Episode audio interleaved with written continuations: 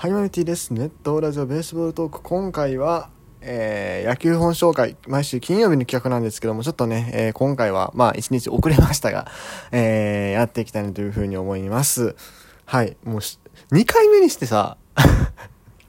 一日遅れるってどうなんっていう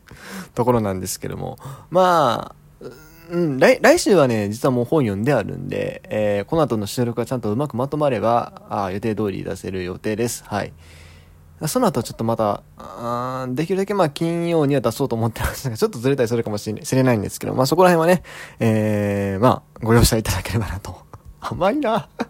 こいつ自分に甘すぎるって話なんですけどね。はい。で、今回なんですけども、ちょっと、まず最初に宣伝いいですか？あのー、今度ですね、えっ、ー、と、7月の28日、木曜日の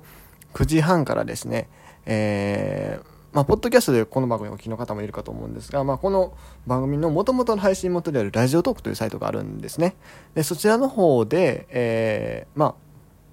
サイトというかごめんなさい、アプリって言った方がいいね。あの、インターネット、インターネットというかブラウザでは聞けなくて、えっと、まあ、専用のアプリ、まあ、Android か iPhone かどっちでもいいんですけども、それをインストールしていただくと、まあ、聞けるですね、ラジオトークっていうアプリがあるんですけども、あの、そちらの方のライブ機能、これはね、ポッドキャストに配信されてないものですね。はい、あの、そちらのライブ機能を使いまして、えー、野球投下ライブリレーというイベントが行われます。えーと、7月28日木曜日の21時半からですね、えー、僕含め5名の、えー、10日、野球10日、本当にもう野球、ほぼ野球だけでやってるような10日ですね、5人がこう、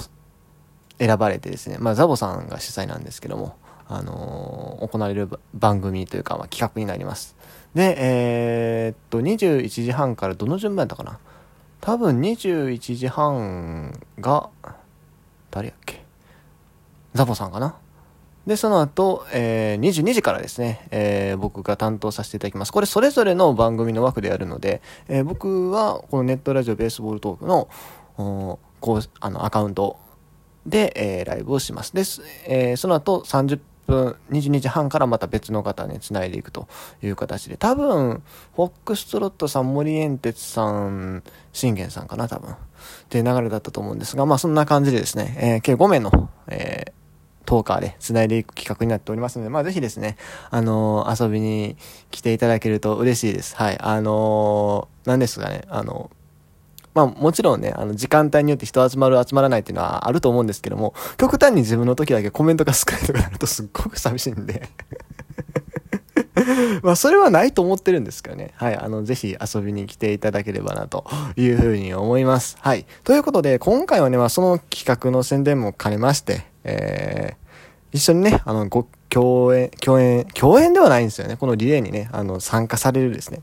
森エンデスさんという方がいらっしゃるんですけど、その方ね、ロッテファンなんですね。ということで、今回はそのロッテにちなんだ企画を、企画というか、ま、本をね、紹介していくということで、えー、今回はこちらの本を借りてきました、えー、竹書房から発行されている、えー18連敗の真実、なぜ千葉ロッテマリーンズは負け続けたのか、萩原誠一郎さんの著書ですね。はい。いや、お前、それ喧嘩売ってへんかと。いや、確かにそのね、あの、トークライブの、ライブリーのね、宣伝でね、ロッテに繋げるのはいいけど、よりによってその本選ばんでやろっていう話かもしれないですけども、いや、ちゃんと理由があるんです。まずですね、今回のタイトル、このライブリレーのね、あのライブリレーとかです一応野球投下ライブリレーか。そう。野球投下ライブリレーっていうあのサブタイトルがついてるんですが、メインタイトルタイトルがピーナッツなんですよ。このピーナッツっていうのは、その森さん、森エンテスさんが付けられたタイトルなんですけども、なんでそのピーナッツが出てきたかっていうと、ちょっと前にですね、あのー、どこやったかな？どっか、スペインかどっかのウィキペディアが、あの、ウィキペディアでですね、千葉ロッテマリーンズの項目が荒らされてると いう話がありまして、その時に、その千葉ロッテマリーンズのことを、あのー、日本語で何て書いてあったかっていうと、そのウィキペディアでは、あの、晩年再開、ヘボロッテピーナッツって書かれたんですね。そう。まあ確かに千葉県のね、あのー、名産品っていうのはピーナッツではあるんですけれども、落花生なんですけども、あのー、まあピーナッツってたし、どこ、えっと、そのスペインかどっかの言葉では、一応、なんですか、安月給っていう意味があるらしくて、もうとにかく散々に馬鹿にするような、あの、改ざんをされてるということでね、はい、あのー、そう、ツイッターでちょっと前にね、話題になってたと。で、そのピーナッツから、あの、今回ですね、えー、っと、このライブリレーのタイトルも決まったんですけども、えー、まあ、どうせならじゃあその弱い時の話を しようじゃないかと。いや、確かね、あの、モリエンテスさん自身は、あのー、その18連敗の頃はまだロッテファンでなかったという話だったと思うんですが、まあでもやっぱり今シーズンね、結構どこの球団も大型連敗、もう割と、あ、まあ大型連敗っていうほどね、その8、9、10っていうのはそんなにないじゃないんですけども、まあでも、ね、あの、まあ、僕、阪神ファンですけども、あの、開幕の時にね、9連敗、1つ勝って6連敗みたいなのがあったりして、まあ、そういう意味でちょっと、ちょうどね、今読むのにね、いい本かなというふうに思いまして、えー、今回ね、こちらの本をセレクトさせていただきました。ということで、まあ、早速この本の中身を紹介、いや、中身を紹介というかね、まずじゃあこの18連敗っていうのはいつのことかっていうと、これがね、えー、1998年の話なんですね。はい。この年のロッテ、開幕は良かったんだけど、ちょっとずつそうしてきて、で、なおかつ、まあ、えー、ストッパーとかがいなくなって、やばいな、やばいなっていうか、まあちょっとやばい、やばなってきたぞっていうところで、えでも確かもうこの時点最下位やったかなぐらいで、確かシーズントータルも、えー、っと、最下位終わってるんですけども、チーム防御率はリーグに、だ、えー、っと、チームの打率もリーグ1位やったかな。そんぐらい実は割といいところもあった年なんですが、はい、あの、18連敗をしてしまうというところでね、えー、あるんですけどまあ僕もね、このイベント、イベントというか、まあこういう事件があったのは知ってたんですが、あんまりね、まあ詳しくは、まあ YouTube とかで動画も割と上がってるんで、見たことなくはないんですけども、要はその最後のね、あの、まあ七夕悲劇ですよね。17敗目。あの、黒木が、追い込んで、ツーアウト、ツーストライクまで追い込んで被弾する、そのシーンが、ま有名で、まあでもそれがあんまりちゃんと把握してなかったんですけども、今回読んでみてね、あの、いやもうまず最初の事故ですよね。はい。この事故ってのも本を読んでね、あの、確かめていただきたいなっていうふうに思うんですけども、この事故がそもそもなかったらこれ自体なかったんちゃうかなっていう気がしなくもない。うん。もうでも、まあ、そこはまあ、しゃあないですよね。とにかくまあ無事だっただけ良かったのかなというところなんですが。うん、で、そっからまあ、どんどん負けを積み重ねていって、ね。でもね、一番なんかうわって思ったのは どこやったかな ?15 杯目やったかな？ぐらいの時にですね 球団が新刊を招いてお祓いをするんですよねそれがね、なんかやっぱ今年の阪神のね、あれを思い出させるんですよ。あの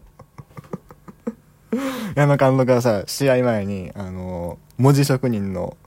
なんちゃら誠司さん読んで色紙書いてもらったっていうね、あの、365枚の札の中から1枚引くってやつね。あれをなんか、想起させるというかね、うん、やっぱでも困ったらなんかそんな感じになるのかなって。まあ、矢野さんは神頼みとはちょっと微妙に違うところがあるんですけども、まあでも近いもんじゃないですか。で、この時のってそれを球団公式にやってて、で、それで、なんだろう、こう、選手側もペース乱されたみたいなことが書いてあってうん、でも負けたらこうなるんよなっていうね感じはしますよね。はい。あとそうね、うん、まあその七夕の悲劇のところも、こう、なんだろう、テレビメディアのものを要はね、YouTube にアップロードしてみたいなことが、まあこういう、本来違法なんですけど、まあ古すぎるからね、もう別にあだこと言われないことが多いんですけど、まあそれを見て僕らも見てるから、あのあんまりその点に気づかなかったんですが、あの結構、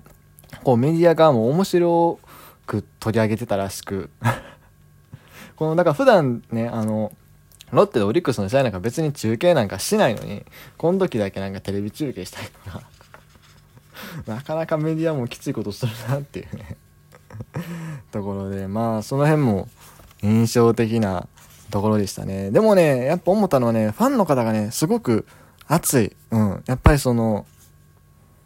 横断幕でもね、俺たちがついてるぜって書くあたりがね、